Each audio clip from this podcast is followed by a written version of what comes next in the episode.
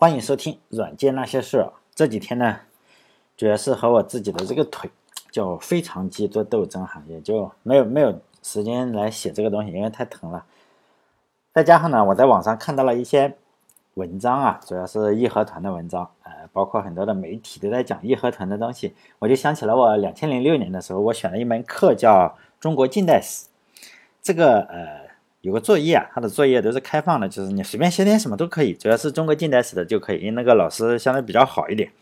一个大作业，然后呢，我就写了考察义和团的神话与历史，呃，考察义和团的历史与神话。因为此前的话，我是没有任何没有任何就是说文科的技能啊，就是靠，嗯。当时年龄比较小嘛，哈，二十多岁，然后就就靠兴趣去写，然后又选了这门课，就就就写多了，就写了一百三十多页，到现在我还留着，可能一百三十多页，我认为大概有十万字应该是有的，这这就让老师非常惊讶，你竟然搞出了这么多的大作业，大概就是你随便写写，因为你是个理科生嘛，他大概也就让你过了，因为当时靠兴趣嘛，我就，呃。也没有太多的历史的功力啊，就是乱写这种东西，就写了非常长的一个作业。当然老师就鼓励我嘛，说：“哎，你不错，我就给你满分好了。”然后我就很高兴嘛。然后这可能就是，呃，在大 研究生或者大学里，我我能拿满分的课都是足球足球课哈，或者游泳课，然后 再就是这个选择中国近代史这个课。当然也有可能是客套话，人家只是老是觉得哇，你竟然打了这么多字。但现在十三年已经过去了，因为当年我只有二十四五岁，可能就是那个时候还没有现在这么油腻啊。就是，呃，现在当然现在天天就是上网就看看那种漂亮姑娘啊，或者是跟人家聊聊天啊，就是这个样子。那时候还有点理想，那时候就是想学一点这个东西。说实在的，因为当年的课程我都忘掉了，已经完全都忘记了。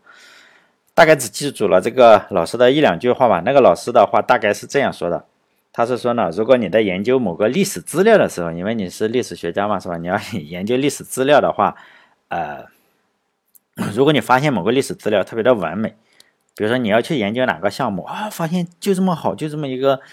呃，历史资料呢被你找到了，特别特别的完美，正好能解决你要解决的问题，哇，就特别高兴，是吧？那么他就说呢，这个历史资料一定是被人动过手脚的，就是说一定是假的，就是这这相当于是一个诱饵，然后就是像我们是鱼的话，那个诱饵特别好，是吧？又挂在那里，哇，一看就又好吃，这么好吃，然后你一上上钩了，是吧？就是诱饵。当然当年我是没有理解这句话的，当然很多年过去了，我也不研究历史了，当然就更没有办法去理解这句话。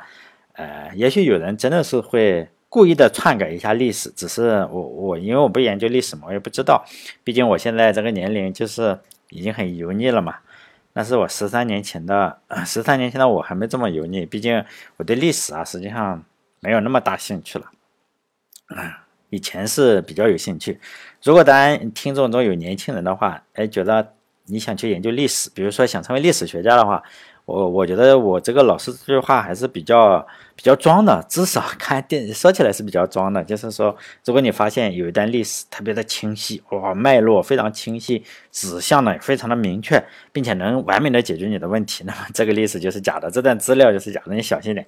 就是这就是人为创造的历史，放在那里就是就引诱你的嘛，主要是引诱你的。当然，我不知道他说的对不对哈，我就来讲一下呃。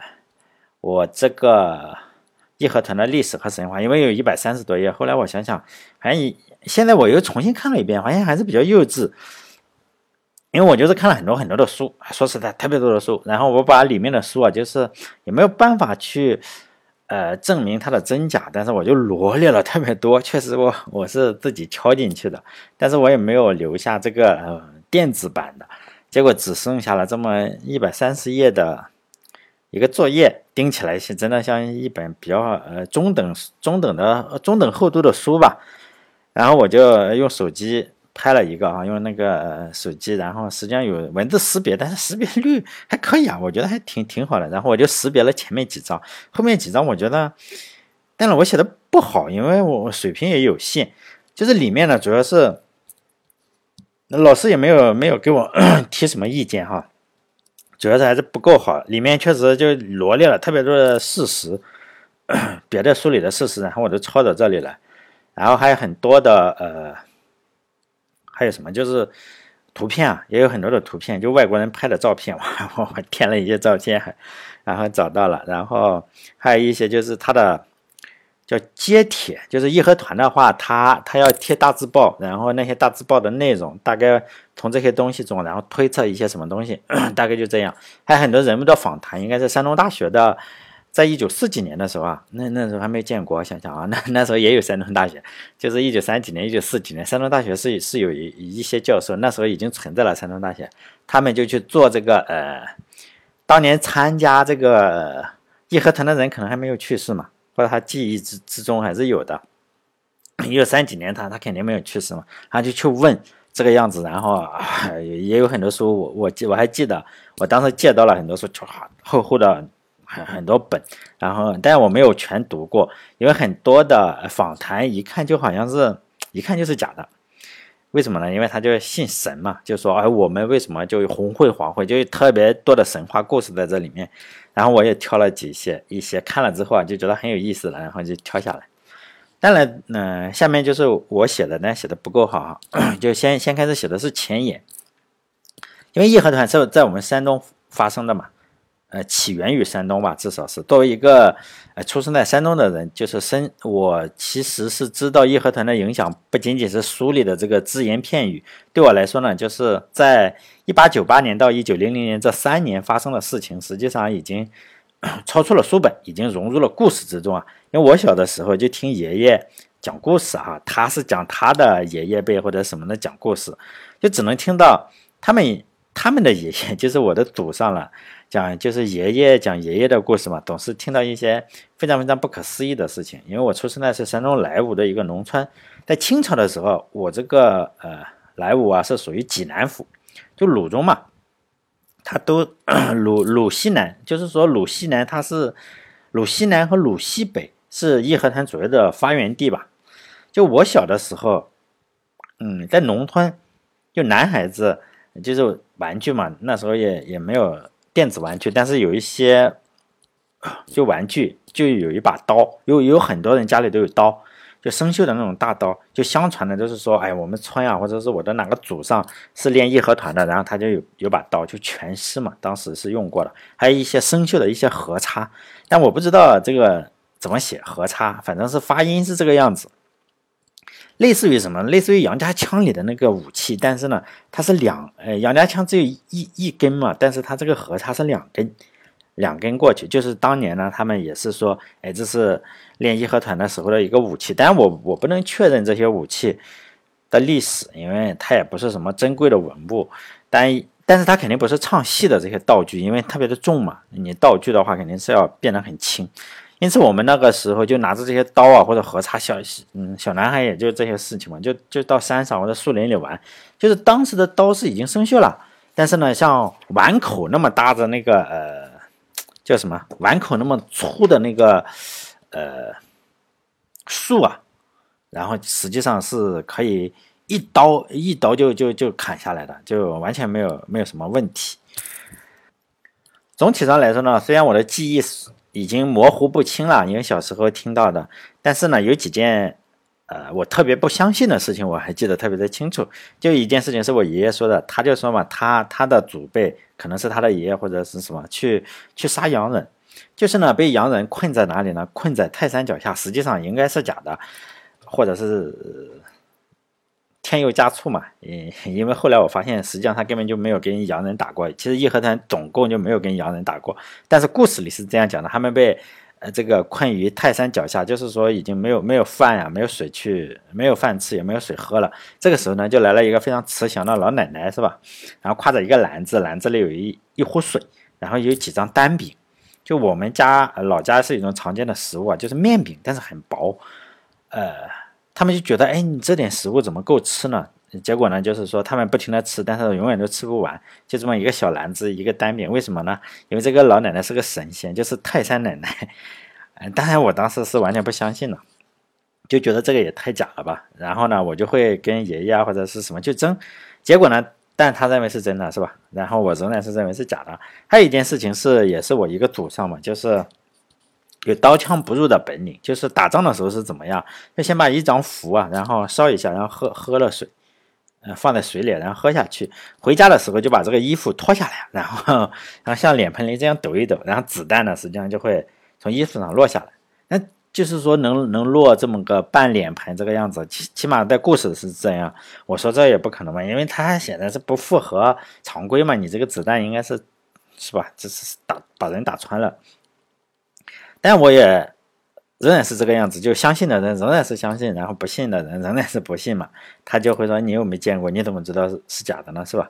但类似的故事还有一些，就太过神奇了，以至于我一眼看到就知道是假的。后来呢，也就是上大学以后，呃，没事的时候，比如说在哪里看到一本书啊，或者什么情况，我就会去研究一下，哎，这个义和团到底是怎么回事。当然后来。哎，我也记不清楚了，是吧？反正很多很多的书都都看，试图了解一下义和团的事情。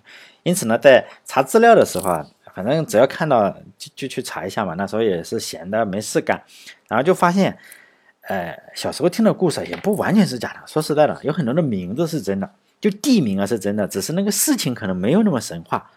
哎，比如说骑着一根绳子上天这个事情，我听过，后来在书里发现也是听过，并不是说我爷爷编的，而是。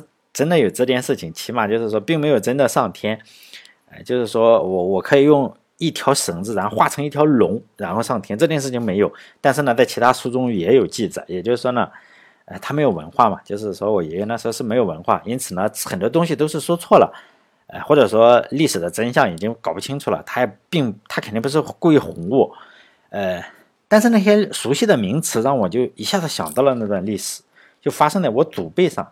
那段历史啊，因此也就越看越产生兴趣。比如说，如何把如何请神，后来发现真的是义和团确实是请神，就是把神请下来。比如说有大刀会，有小刀会，有梅花拳、神拳，还有白莲教。白莲教当然是个反政府武装，呃，但是在故事中它不是反政府武装，就是它有一个叫无无声老母啊，就是这这这些名词我都知道，红拳呀，包括红会。还有神犬，还有红灯照。这个红灯照呢，就是说女性的义和团就是红灯照。红灯照是有法术的。后来我发现，哎，这个那些山东大学那些，后来山东大学有很多本书，好像是研究义和团比较出名的，都在山东大学。我我反正确实看了很多书啊，都是都山东大学出的。因为我曾经 在故事里啊。哎，我听过这个东西，结果在山东大学教授的那些书里，哎，后来也一大堆书里也发现，哎，这确实是这个样子。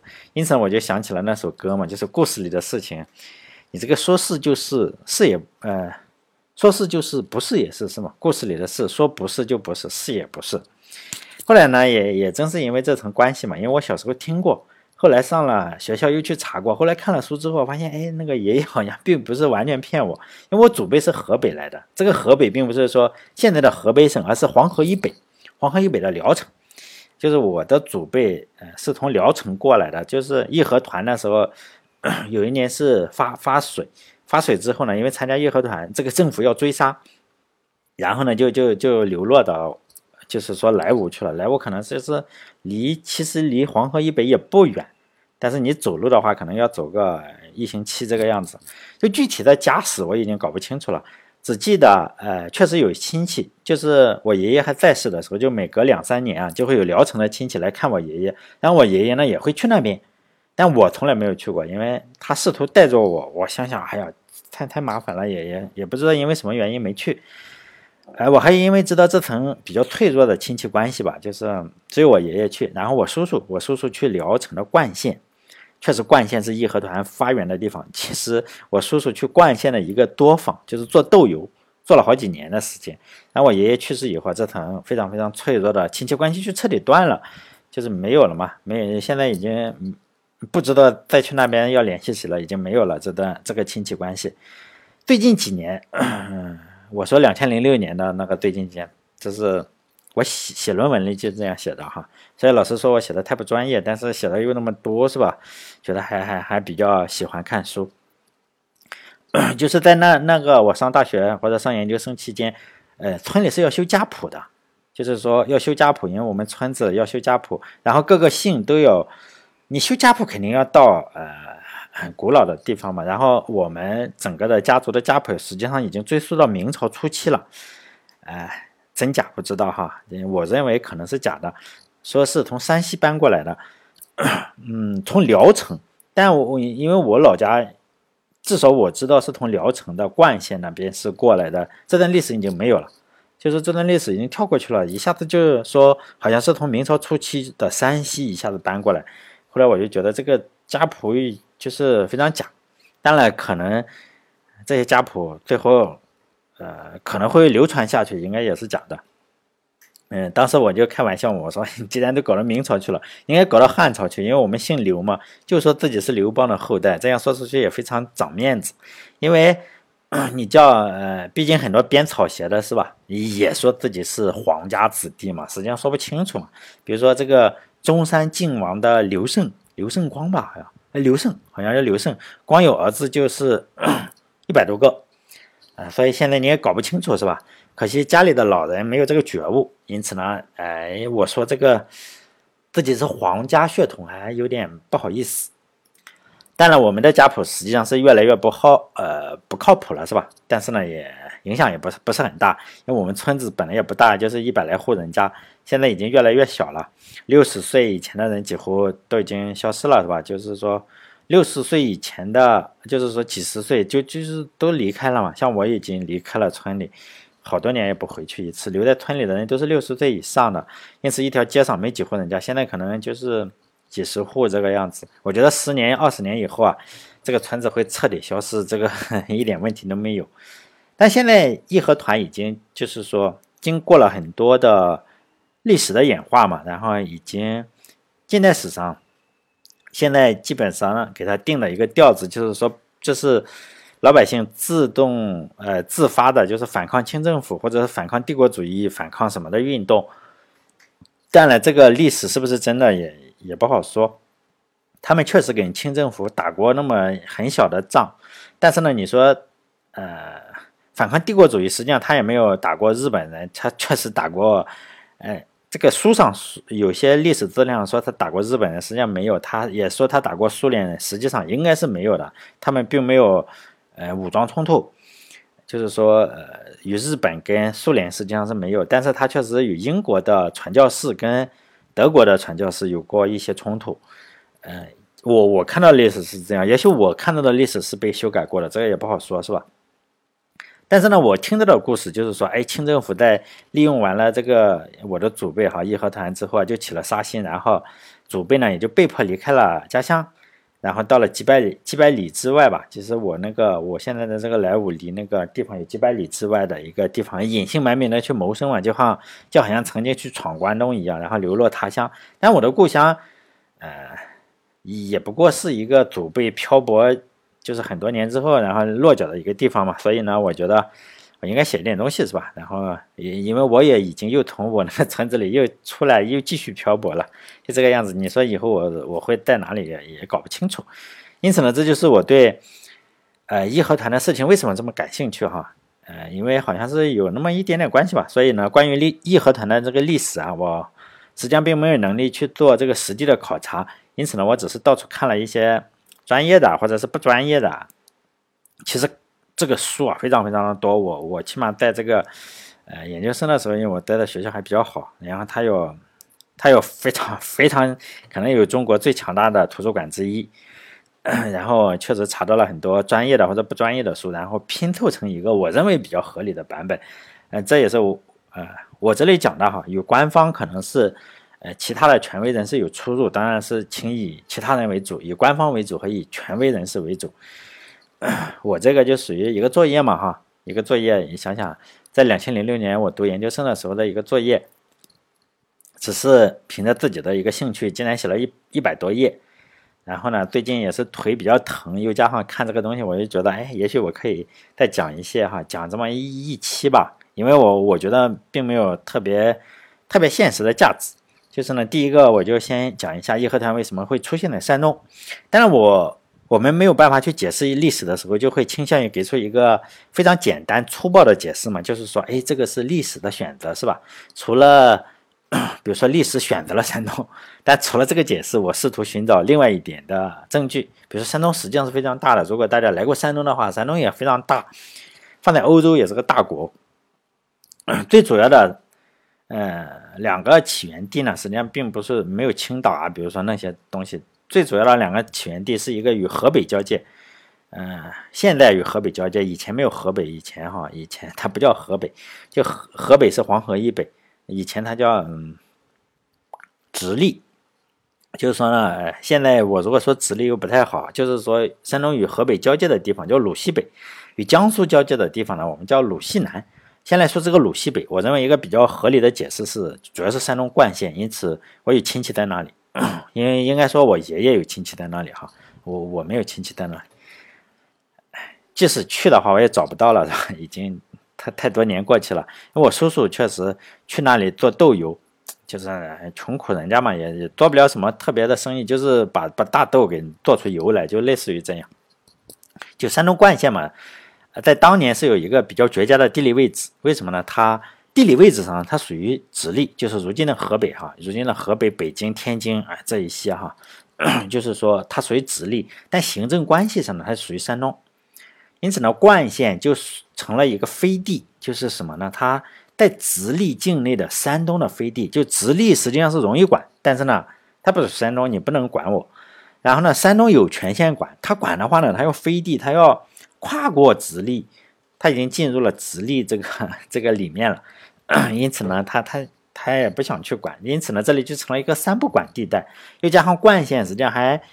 靠河南也不远，于是呢，山东、河南、河北这三个地方哈，就中中中国的这这三个地方都挺搞笑的。我我经常认为，山东、山西、河南、河北这四个地方真的是中华这个地带，这这呃四个地方的人啊，真的是特别一样，真的特别一样。以我这些年来啊，虽然方言什么都不一样，但是我觉得山东、山西、河南、河北啊，这这这这这几个地方真的是一样。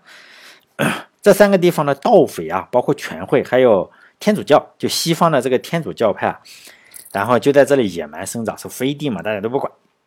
相比于其他地方的话，这个地方的冲突就非常非常的严重。呃，主要是以冠县其中呃有一个叫梨园屯，它的名字叫梨园屯为中心的四二十四个村镇，也就是说没有哪股势力，嗯，没有哪股势力可以控制这个地方。因为梨园屯啊，有这个教民，就是信这个天主教的，和非教民之间有冲突。然后官府呢，还要因为这里汇集了很多这个盗匪，也有冲突嘛。官府想抓盗匪，盗匪又跑到这里来，就是就是赌你官匪没有控制权。然后全民呢，就是练练全民的，跟官府之间也有冲突。因此呢，只要不是太乱。官府并不想管这片地方，其实官府当然也不是不想管，主要是没有能力管。因为当时清政府是与外国发生冲突，然后内地的兵啊就被大量的调走去参加这个甲午战争了，再加上你不停的赔款，因此政府没有足够的财力来维持这个官府的力量。于是呢，政府能做的事情就是什么？我我拉一派打一派嘛，联合一派打另外一派。因此洋人呢，洋人。首先，这里也有洋人，洋人特别厉害啊！洋人是不可能被政府和平利用的，因为，呃，洋人高人一等嘛，高官府一等。盗匪呢，因为他他显然你不可能利用盗匪然后来打压嘛，因此呢，官府的选择其实也是相对比较唯一的，就是当时练拳的一些拳民。并试图改编成民团来维持这个风雨飘摇的一个社会的稳定。当时在冠县最大的两股的全民势力，一个就是 叫严淑琴领导的十八魁，另外一个是赵三多领导的梅花拳。不管是十八魁还是梅梅花拳了，还有同期的义和拳也好啊，当时有很多义和拳、洪拳、阴阳拳、神拳、大刀会。我这里多说一句啊，其实这些东西我认为，当时就是交通不发达。啊，应该是这些拳应该差不多，只是起了个名字。比如说阴阳拳跟洪拳有什么太大区别？我认为应该不是太大区别。呃，应该就是名字有点不同。我我也是瞎猜的哈。包括义和拳，义和拳是一种拳法，并不是说，哎，我我我是就是当时大家是练拳，参加这些团体的人呢，实际上并不是说，哎，吃饱了没事没事干的农民，而是一些有地主、有有有财产的一些地主。比如说，你至少是有财产，像中农啊，或者是地主这个样子。为什么？因为当时兵荒马乱嘛。你兵荒马乱的话，我最先想到的就是你自己有老婆孩子，还有一些财产，因此呢，我要组织一个 组织，然后来保保卫我这个这点财产，保卫老婆孩子这个样子。因此呢，这些权，练义和拳也好，还是洪拳也好，梅花拳也好，最主要的就是搞这个，保护自己的财产嘛，或多或少的财产。然后最穷的人呢，是没有没有没有这个能。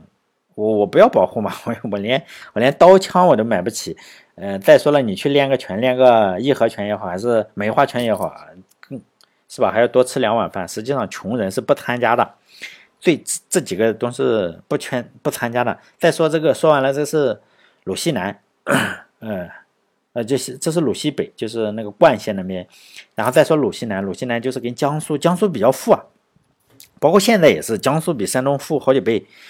当年应该也是这个样子，呃，就是跟河南、山东交界的地方，就是跟江苏，然后就就那那边鲁鲁西南那片地方，在甲午战争的时候，清政府一我不前面说了嘛，就把这个地地方的兵啊都调走了，于是呢就在与江苏交接的这片地方，因为它是鱼米之乡嘛，鱼米之乡，江苏会比较富，而且气候可能也比这个。西北那边要好很多，鲁西北好很多，因此呢，那个地方干什么？就种鸦片，贩卖私盐。我们都知道，这个江苏这个地方贩贩卖私盐是传统，贩卖私盐还有拦路抢劫，就是 就就干这些对家的生意嘛。当然，为了保护自己的财产，那个地方是大刀会，就是与江苏交界的地方，也是山东江苏交界的地方是大刀会。那个创也 领领头人嘛，叫刘世瑞。他最初呢，只是保护自己的财产，其实也是建立了一个类似于私人武装嘛。只要是周边的地主呀，或者是财有一定财产的人交了一定保护费，刘世瑞呢就会，就是你既然交了保护费了，我帮你帮你保护一下嘛。当时应该是个好生意，类似于现在的保安吧，类似于你给钱嘛。然后刘世瑞为了。招募更多的员工的话，肯定是要采取一些呃，就是宣讲会这样。我们去现在招聘工作都要开宣讲会，他当时也开宣讲会，就是下乡表演，就是说扩大自己的影响力嘛，就是下乡表演，就唱戏。期间呢，还会夹杂着表演戏曲，呃，和杂技中的一些，比如说呃金钟罩这个东西啊，是 是戏曲中的，他也会表演，但是表演人真真假假你也搞不清楚，就硬气功。嗯，那个大刀会会一些硬气功，因为当时清政府是有心无力的，他不可能同时打击盗匪，也不可能稳的，就是说他没有足够的力量，就是你一定要有特别高的力量，你才能一下子把人扑死。你如果扑不死，那就比较痛苦。因此呢，清政府那时候也没有兵嘛，都去参加甲午战争了，然后也没有办法，是吧？他不可能打击盗匪跟大刀会这样来这样的东西，是吧？不可能同时。呃，没有那么大的兵力，只能分化他们。于是呢，政府就刚开始就拉了大刀会，就是说呢，你大刀会跟我这个政府合作是吧？呃，把这个盗匪啊，你这个种鸦片的是吧？贩私盐的，尤其是贩私盐这种种鸦片的，给弄死，就这个样子。因此，大刀会确实与政府合作了，剿匪，就剿剿灭那些土匪。因此呢，在政府的背书之下，大刀会也就顺着做大了，因为它是政府的半官方机构了嘛。因此，大刀会也就顺势做大了。我认为，就是如果你有口饭吃的话，肯定你不会去做土匪嘛，这种就是脑袋挂在腰带上的行当。因此呢，当地的土匪也不可能说，哎，你大刀会要来杀我是吧？我我我肯定要找个靠山嘛。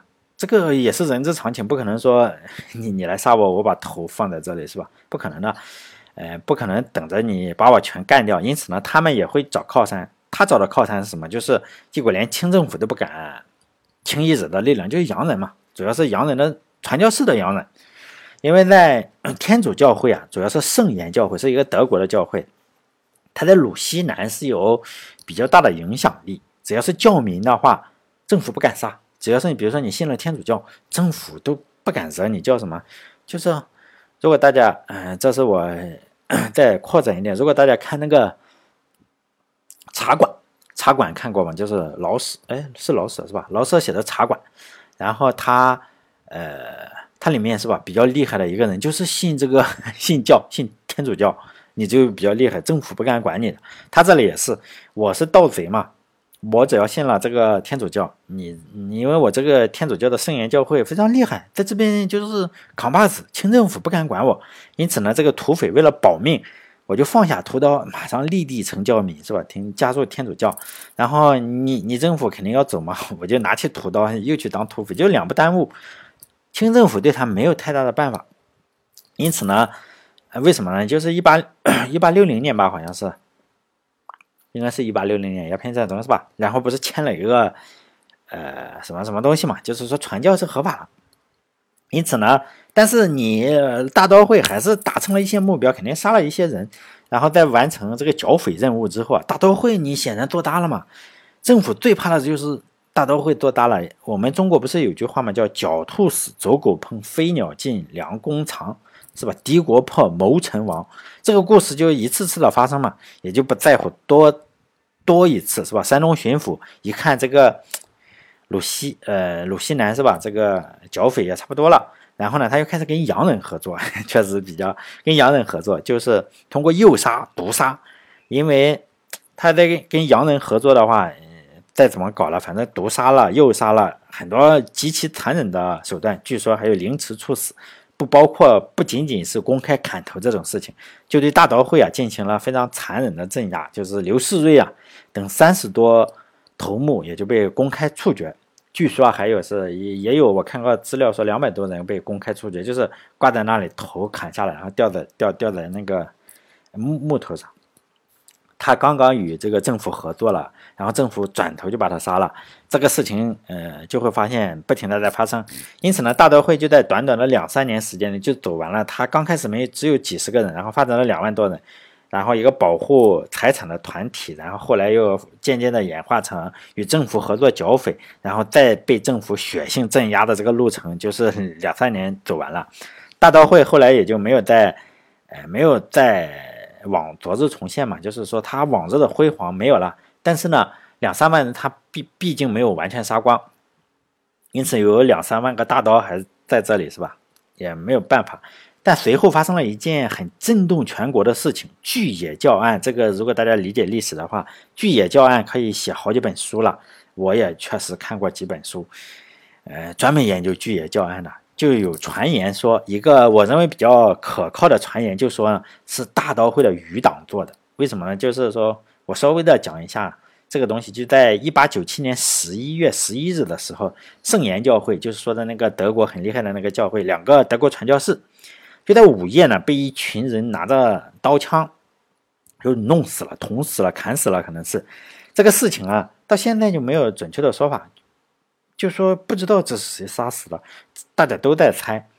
但是当时有刀枪武器的团体不多，大刀会有，大刀会你想想，那那肯定是有的。大刀会当然也有作案动机，为什么呢？因为大刀会的被洋人和政府合作镇压了，你总要出口气嘛，是不是？我认为是这样，总要出口恶气嘛，然后去杀杀一下。因此他出这呃出这口恶气的话，有两个选择，第一个是。杀官，另一个呢是杀洋人，是吧？为什么他只杀了洋人呢？因为这杀洋人可能一箭双雕的报复官员和洋人。简单的来说，因为官府啊是非常非常害怕外国传教士的，尤其是这个事情是大清国民所熟识的呃一个呃常识。比如说，在一八七六年，就是也是上那个清朝的时候。呃，就是华北地区啊，经常是干旱嘛，然后干旱叫做丁戊奇荒，大家可以搜这个丁戊奇荒，特别的，呃，特别的残酷吧，特别的残酷，就是饿死了一千多万人。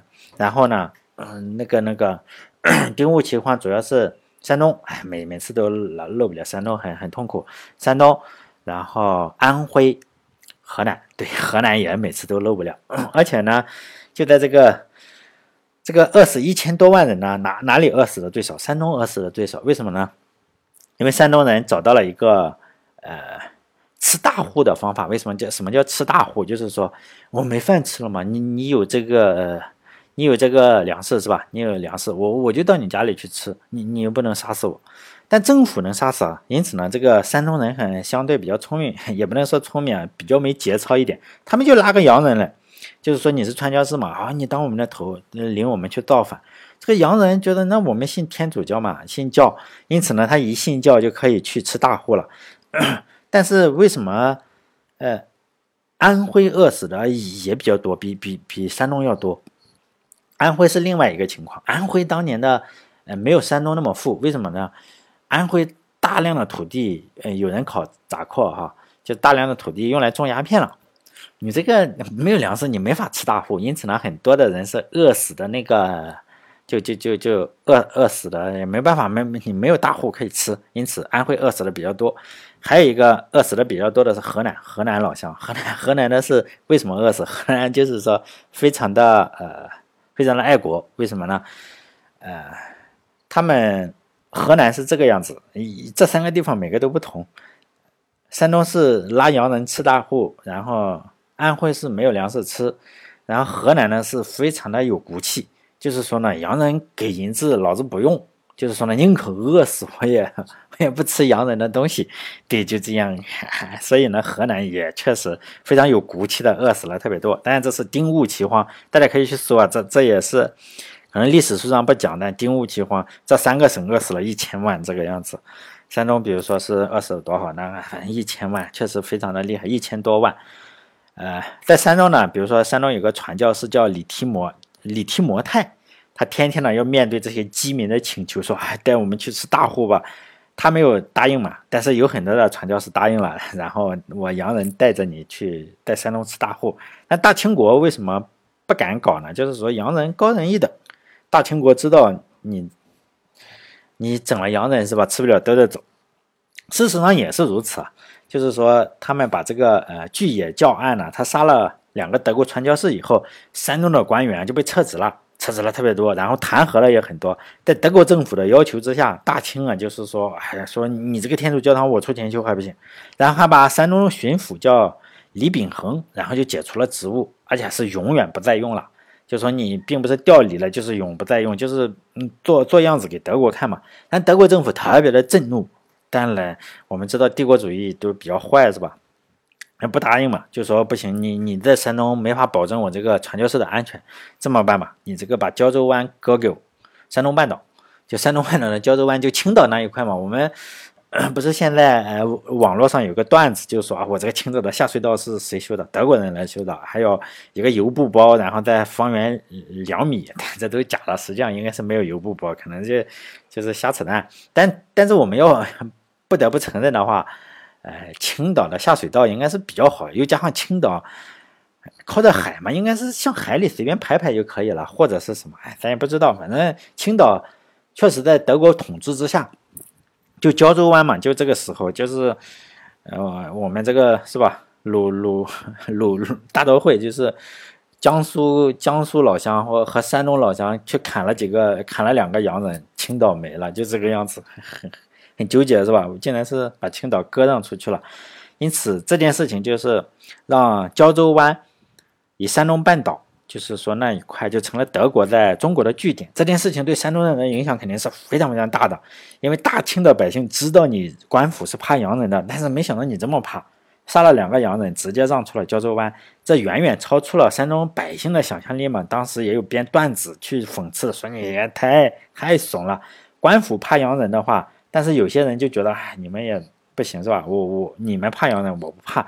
因此呢，在一八九八年的时候，山东冠县就有一个义和拳，现在还不叫义和团哈，叫义和拳，就是一个拳。你说义和拳是什么样子？不知道。因此呢，看着实在受不了了，就喊出了“扶清灭洋”的口号，当然就是恶心一下这个，恶心一下这个啥嘛。然后这个口号，没想到在两年之后啊。就波及了整个华北，也震动了中国吧，也震动了美国，也也震动了帝国主义，不是震动美国，因为贫穷并且非常非常混乱的这个山东西部啊，就是整个西部、中西部啊，都非常的，主要是穷，主要是山东确实很穷。然后还有发生在山东境内的这个巨野教案，官府出钱啊，也就是呃，清政府出钱在山东修天主教堂这件事情，然后还有第一块租借给。嗯，就胶州湾实际上是大家学会了学德国，哎，发现你能切，我也能切，因此香港被切，这个被切，这个被切，是吧？日本切哪里？你就发现哎，被切没了。但这主要是与德国学的，是吧？所有的这一切都发生在山东，所以呢，我觉得义和团发生在山东好像也也不是不能解释，是吧？我觉得巨野教案算是引发了一系列的这个雪崩事件吧，就好像是雪崩事件的。第一片雪花，就是因为杀了两个德国传教士，他就引起了中国后来一系列的事情。但不只是义和团，甚至后来的五四运动，大家也知道，也是因为胶州湾引起的。就是你德国德国没有了嘛，山东的 权利转让给谁？转让给日本，然后这又引起了五四运动。但这整个百年啊，就是最最初的起点，我认为就是是吧？江苏老乡和。山东老乡就在那个交界之处弄死了两个德国人，确实这个巨野教案，所以呢，为什么有有书啊专门去研究这个巨野教案，确实是有这个有这个原因的。再来讲这个梨园屯冲突和义和义和拳的发展，以及他为什么叫了义和团。但还是发生在山东，就是整个义和团初期啊，都是发生在山东，还是发生在山东冠县的梨园屯里。就教民和非教民的冲突是非常非常激烈的。所谓冰冻三尺非一日之寒嘛，教民和非教民的冲突可不是说 你你你能调解的，你不能调解是吧？因为在他们早就签了协议，就在一八六九年的时候就签了协议。政官府啊，不能叫政府，它叫官府，就签署了一项协议。就这项协议规定，你屯里啊，就这个梨园屯里面所有的寺庙，不管你是道教的也好，还是佛教的也好，都归谁有？归谁所有呢？归天主教所有。而当时的中国人信仰天主教的时间并不多。后来说啊，哈，大概中国有。四十万到一百四十万之间，也不知道真假是吧？四十万到一百四十万之间，嗯，也比较多，但是比起中国人来还是不多。因为在中国人来说，信仰天主教的不多，但是呢，大部分人是信仰什么？信仰玉皇大帝啊，还是信仰观音菩萨？反正不是天主教的耶稣就是了。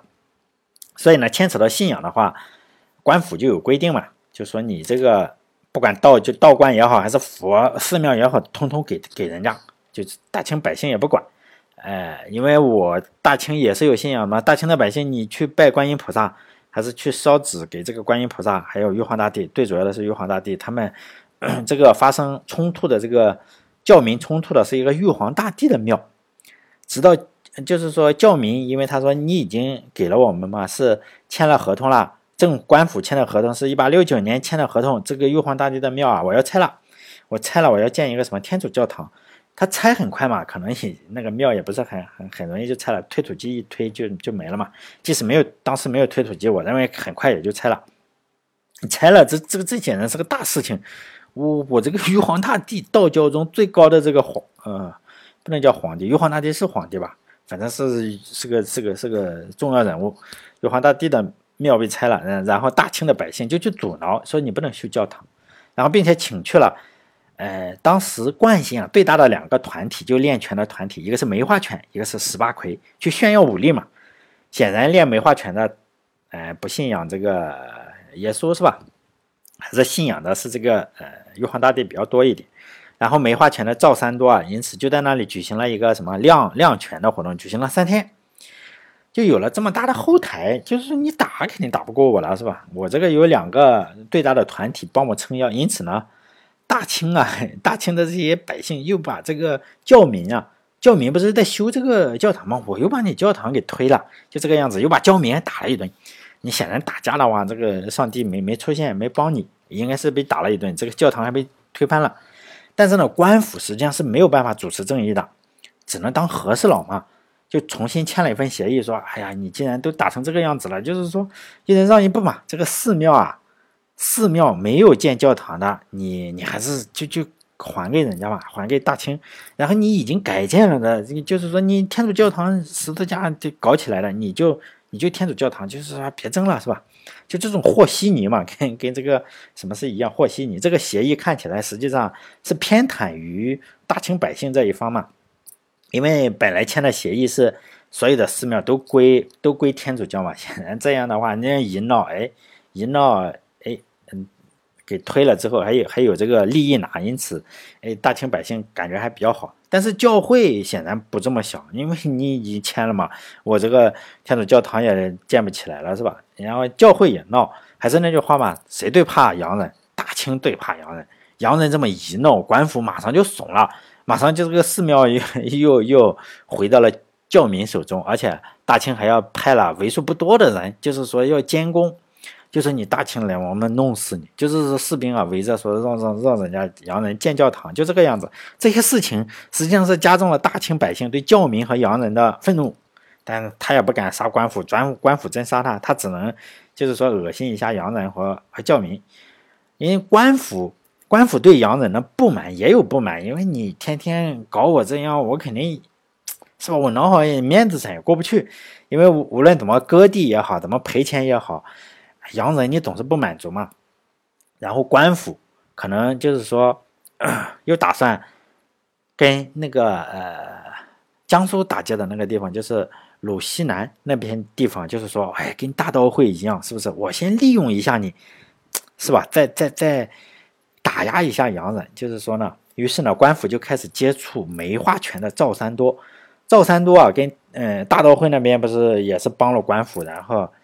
又把大德会的这个刘世瑞跟三十多人或者两百多人就砍头了嘛。赵三多这边可能那时候没有微信啊，也没有没有什么 这个新闻传播也比较少。一看官府来了，那也没办法是吧？我还是跟你合作。相似之处就在于赵三多也跟官府合作了。这边的梅花拳，就是他们跟刘世瑞是赵三多跟刘世瑞差不多的，就是说刘世瑞。的大刀会啊，组织性还是非常高的，是以他为首领。赵三多呢，因为他这边有很多的权，不不止他，主要是梅花权，他还有联合了洪权呀、十八魁，还有很多的，还有猴权，各个各个拳法，一系列松散的组织。因此，基于了一个理念，就是说呢，我们要帮政府，帮清政府打压一下这个洋人，就这么一个松散的理念啊，就是我们改名吧。义和拳就改成了义和拳，呃，也是一种拳法，但它它现在还没有发展到义和团，这是两种不同的组织形式。它跟大道会是两种不同的组织形式。大道会是以刘世瑞为首的，这里呢，义和拳虽然也是以赵三多为首的，但是呢，是基于理念弄起来的，就是说他联合了很多的组织，好像美利坚合众国每个州，哎，我是加盟的，只是名义上叫义和拳。但官府呢，利用完以后也会怎么样？就杀嘛，要要把义和拳全给杀掉。实际上他也确实得逞了，因为你政府毕竟是这个这个是吧？官方的部队，你跟这个老百姓打，肯定是一个打杀，就肯定是没问题的。因此呢，义和拳的首领这个赵三，嗯，赵三多呀，跟这个东西也是先是被抓。被抓到监狱里，然后呃也是公开处决了，就在济南这个牢狱里啊，就是公开处决了。因此呢，这个义和拳本来如果按大刀会那个样子，刘世瑞被砍头了嘛，大刀会就垮了。但是呢，义和拳有点不同，因为它是基于理念的嘛。其实这个赵三多死了，也是被清政府弄死的，但是基于理念嘛，因此呢，竟然出现了更多的义和拳，就是只是名字叫一样。因为我以前有可能叫红拳，叫十八魁，叫猴拳。就这个样子，但是现在只是叫义和拳，名字跟口号是一样，因此呢，官府一看还比较痛苦，是真的是比较痛苦，就是名字一样，没有首领，就是说这是一个没有首领的组织。义和拳长期就是有一段时间是没有任何的首领，其实整个的义和义和团后来也是没有首领，就现在还没有发展到义和团啊，就义和拳的时候，赵三多实际上是在。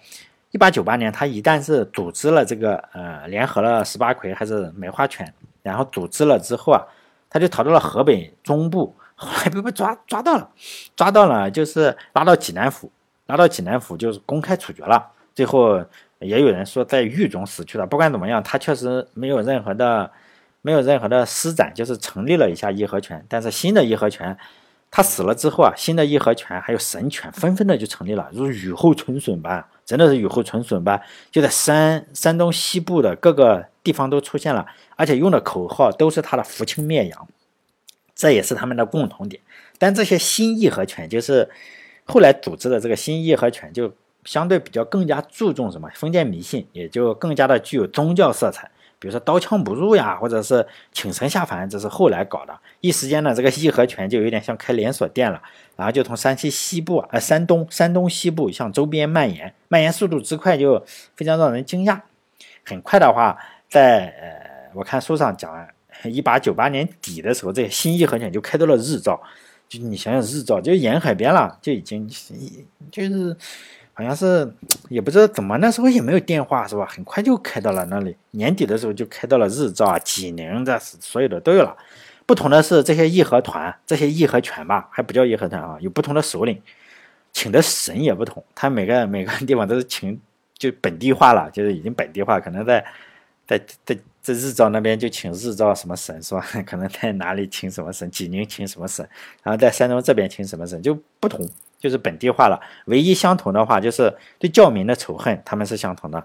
因此呢，很多当年被打压的大刀会也就重新活跃起来。大刀会重新活跃之后啊，也更名成了义和拳，就是重新活跃了，也就给义和拳、义和拳增加了很多很多新的东西。比如说吞符，吞符是什么东西？就是我我点上一张纸啊，然后烧成灰，然后放在放在碗里啊，碗里可能是水或者酒，我不知道水还是酒。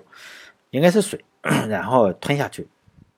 当大清这个百姓啊，就是说，显然就是说，哎，以以什么为敌啊，并不是以清政府为敌，而是以洋人和传教士为敌。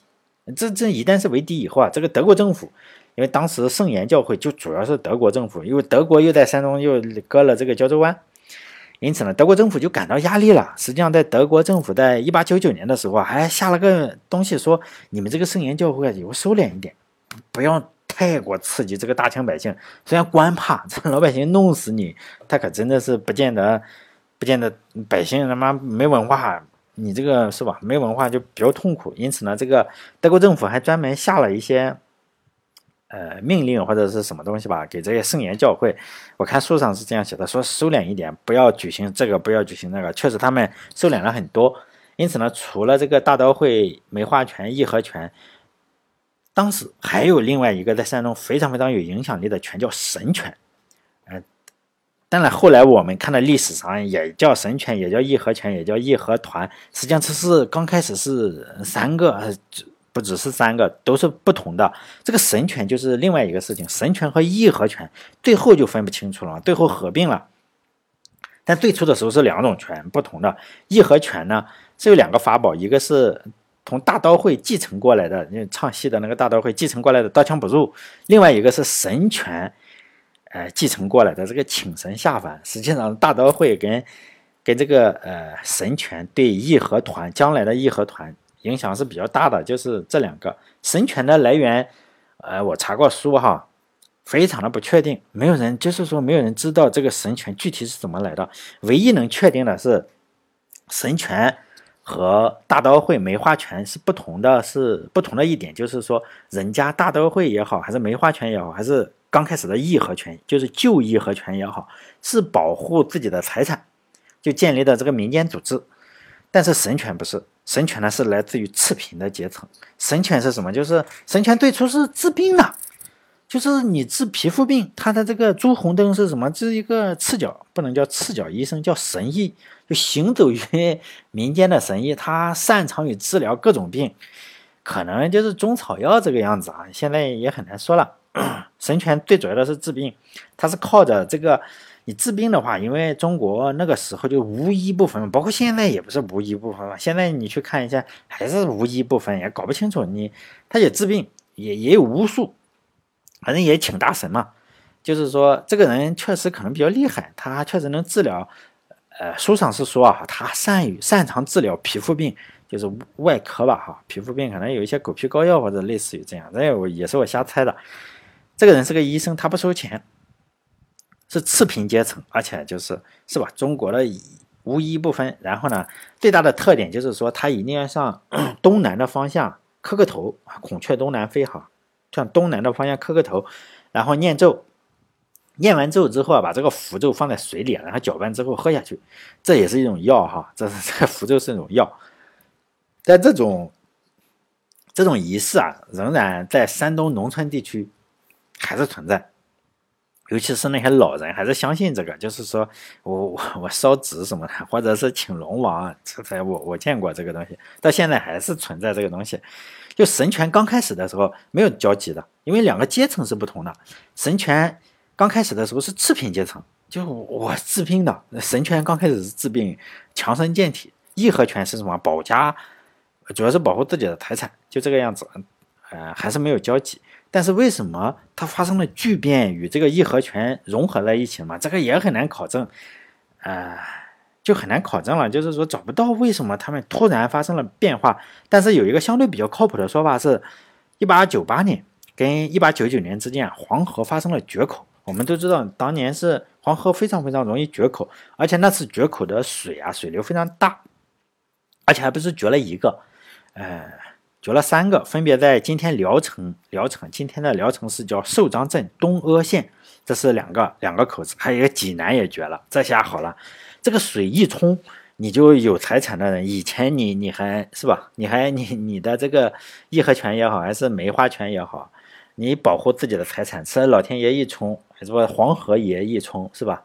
你这个就没财产可以保护了嘛，然后你只能没有了，没没有财产了，然后呢，你就。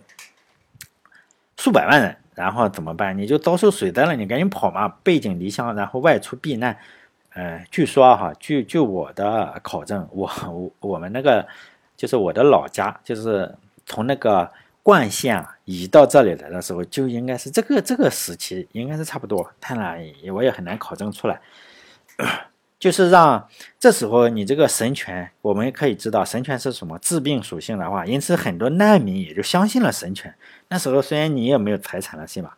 因此呢，官府最初他也是把神权跟义和拳还有梅花拳这些，后面义和拳也好还是梅花拳也好，是游走在违法违法边缘的一个群体嘛。因为你有刀枪是用来武力的，神权不同，神权是用来治病的。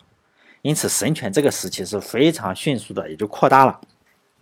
神权的领袖是三个人，呃，最初的时候是朱红灯，我说的那个神医，还有一个和尚叫新城和尚，但他有他有一个名字哈，我忘忘记了，这这这他确实有个名字，他是呃，他法号叫新城新城和尚，他做大以后，神权也就不治病，不仅仅治病了嘛，因此在一八九八年冬天的时候啊，哎，神权也开始用义和拳的这个口号了，也就是扶清灭洋，为什么会出现这种？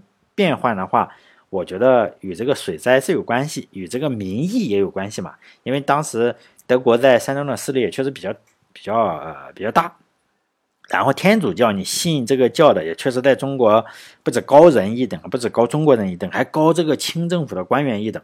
因此呢，鲁呃，比如说鲁鲁西南的这个大刀会，还是鲁西北的这个义和拳，都是反对洋人的。这种变化，就是神权突然出现这种转变，好像也可以解释哈，也并不是说不可思议。由于这个神权就更厉害了，神权 更松散，比这个义和拳还要松散。我们都知道，这个前面我讲了，大刀会相对就是集中的，你杀个头完蛋了，呃，就就是瓦解了，抓头了嘛。然后义和拳实际上。呃，相对比较的松散一点，因为是呃呃美利坚合众国嘛，美都加盟的，加盟加盟义和拳，加盟店。但是这个神拳就更厉害了，神拳就是贫农，这这个就是说治病为主的，这个就是说更不行了，就是更更没有没有组织，就是这种转转变之后啊，因此松散啊。而且他请的神就更混乱，以我查到的资料，请神真的是五花八门，有有请道教的，也有请这个佛教的，也有请这种关羽。关羽，你你想想，关羽也也能请下来，但是呢，并没有证据证明，就是说神权于当时山东另外一个与官府作对的白莲教。白莲教实际上是一贯与官府作对，就是说 白莲教的最高的最高的神是无生老母。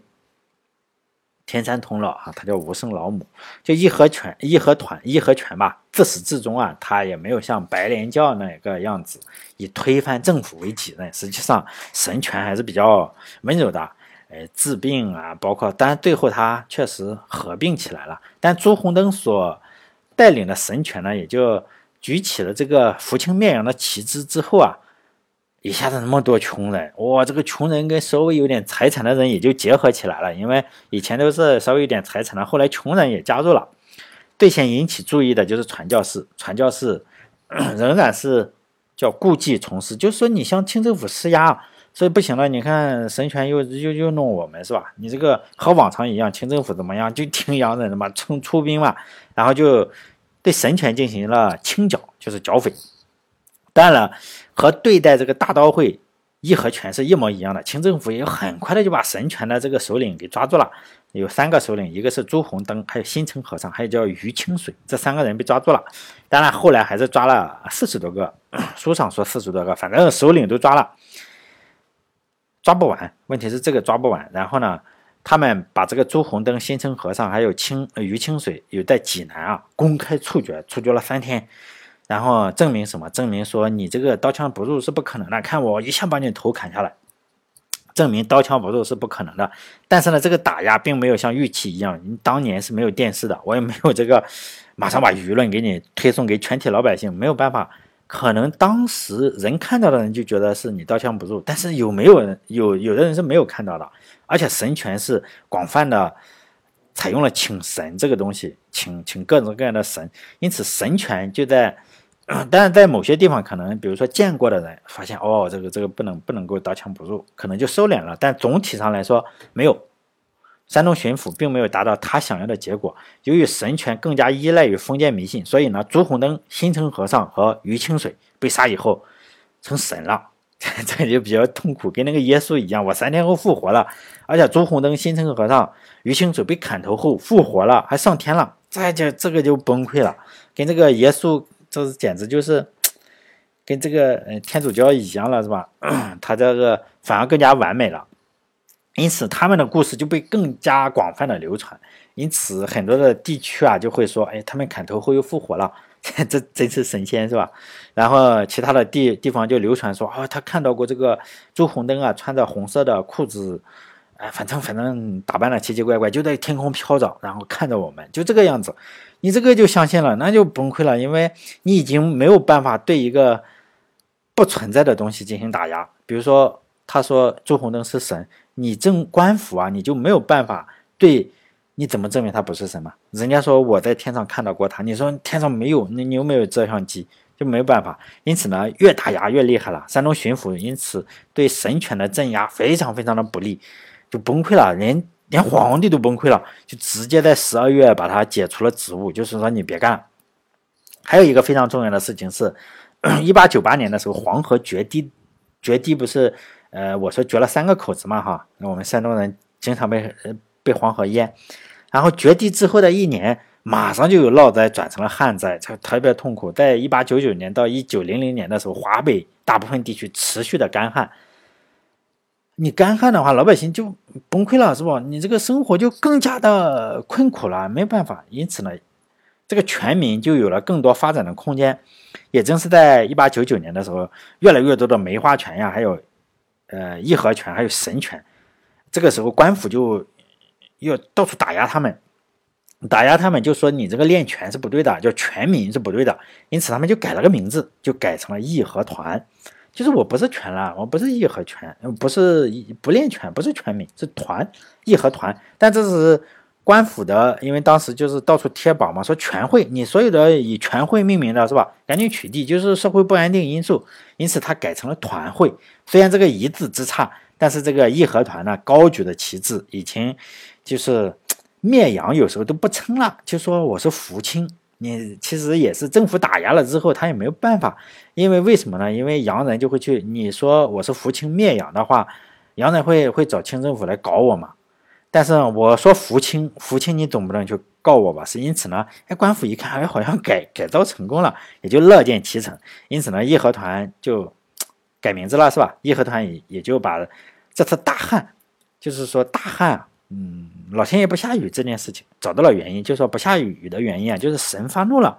为什么神发怒呢？神发怒的原因是天主教在中国泛滥，因此呢，当时义和团就就就贴这些。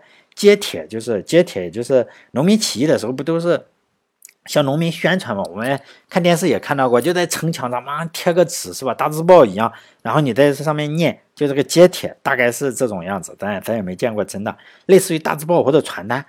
我认为应该是大字报，就在这里，在揭帖之中都是顺口溜。我们可以看到，这义和团找到的大汉，呃的证据就是洋人来了，然后 还有对洋人的一些仇恨。我们我我可以我我这个当年啊，当年我写这篇作业的时候，不能叫论文哈，我抄了特别多，因为 顺口溜特别顺，特别的好，然后抄了好几页那个。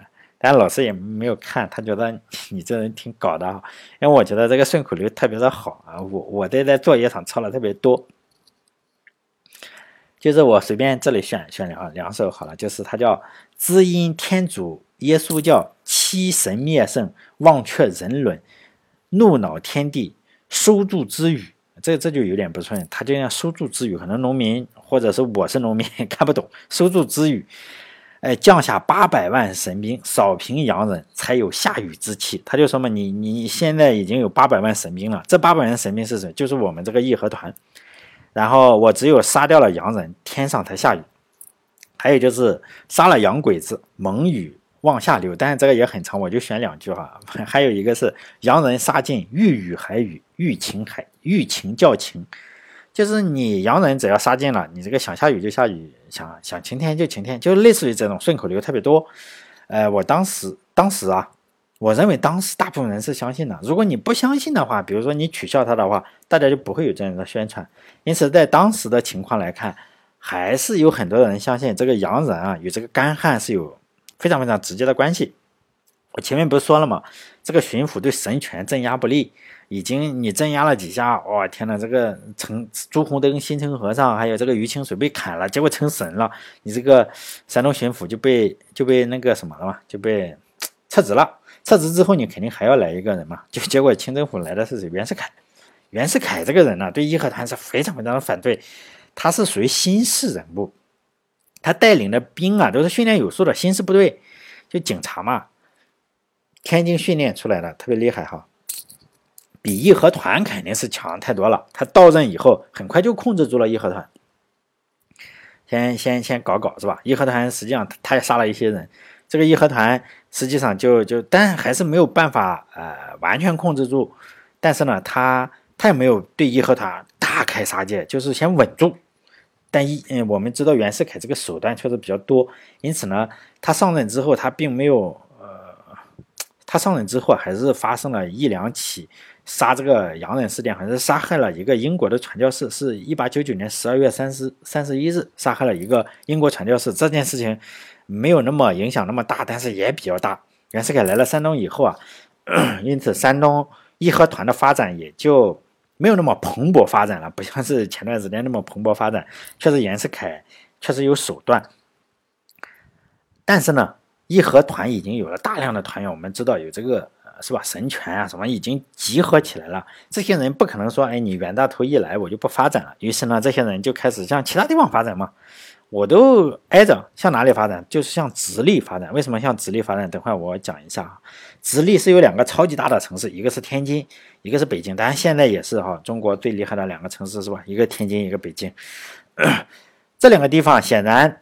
都比山东是有前途的，你我们可以用用屁股想想就知道，那首都嘛，一个首都，一个实际在清朝的时候，北京还不如天津好。天津唱戏是吧？我们慈禧老佛爷还要去天津听戏，北京没有。这两个地方显然是更有前途的。在清朝就有一种说法，就是说直隶是各省的领袖，就是领袖都是。直隶的哈，清朝直隶就是非常非常巨大，呃，可能现在没有直隶了，就是直隶多大呢？就是天北京市、天津市，现在河北市以及河南、山东部分地区要要切进去，整个河北全在，整个天津、整个北京都在直隶，因此它地理位置肯定是非常重要，因为什么？因为皇宫嘛，皇宫在那个地方，呃，所以清朝政府特别特别重视这一点，当然也就在这个。各个封疆大吏啊，心目中也就格外看重。因此呢，除了直隶和这个幅员辽阔，就据说啊，嗯，当时幅员辽阔的四川啊，就是设一个总督，直隶设一个总督，其他的比如说叫两广总督，是不是？就这样两三个省建一个总督，不会特别多，只有直隶特殊。因此，清政府是非常非常看重那个地方，所以呢，用人也不太可能用汉人，因此呢，还大部分都是用满蒙贵族。就是说，这个直隶省的省长不能叫省长，叫总督，哎，就是省委书记吧。基本上是用满蒙贵族，就是说看血统。他这个时候用的是玉禄，是一个满满人，政治立场，但是我们不用讲。他后来在天津的时候自杀了，政治立场一点问题没有，但是业务水平实在是不行。他不像袁世凯，袁世凯说镇压就能镇压下去，这个玉禄不行，镇压他也镇压不下去，而且态度还不坚定，他反反复复搞，就是他唯一的就是说。就是政治政治没问题，业务不行，就这个样子。因此呢，山东发展起来的义和团 重心呢，就就到这个这个省里去，就欺负这个玉露有点像哈，就就是说直接发展到直隶去了。结果直隶这个玉露想镇压，他也没有这个呃，想镇压就没有手段。想纵容呢，又没有那个安徽还、安徽那边的总督的手段，哎，反正就很崩溃，里外不是人，就搞了这个。最后他自杀了，嗯，好像是拿拿一把小手枪，然后打的心脏，哎，据说是这个样子。因此他在山，嗯，整个义和团在山东，呃，发展起来就就这样，一直发展到从那个鲁鲁西北，还有鲁 鲁。叫鲁西南和鲁西北，然后发展发展到鲁中，然后后来发展到日照，发展到海边，都都济宁这一边。然后呢，袁世凯来了，好，然后开始向其他的省份转移。当然，我我这篇论文实在太多，有一百三十多页，可能有十万字。但是后来今天就这两天嘛，这两天我读了一下，好像也也没有任何，好像没没什么意思。因此呢，我就讲一下它最初发展哈，呃，像。直隶之后的发展，就是说，但确实我抄我写了实在太多了。后来发现，反正就抄人家的书也没什么意思，唉，因为初期就这样了，在山东的发展实际上就已经结束了。袁世凯一来就结束了，然后后来就去河北，河北老乡，还去天津，然后去了北京发展了。这个义和团在山东就这样结束了。好，这一期就到这里，哎，随便讲点什么东西哈。好了，欢迎大家关注我的微信公众号，叫“软件那些事”，六个字哈，“软件那些事”。但这一期与与那个呃软件确实没有任何关系，呃呃，再加上我的腿实在太疼，我也不想去研究太多东西。好了，这一期就录到这里，再见。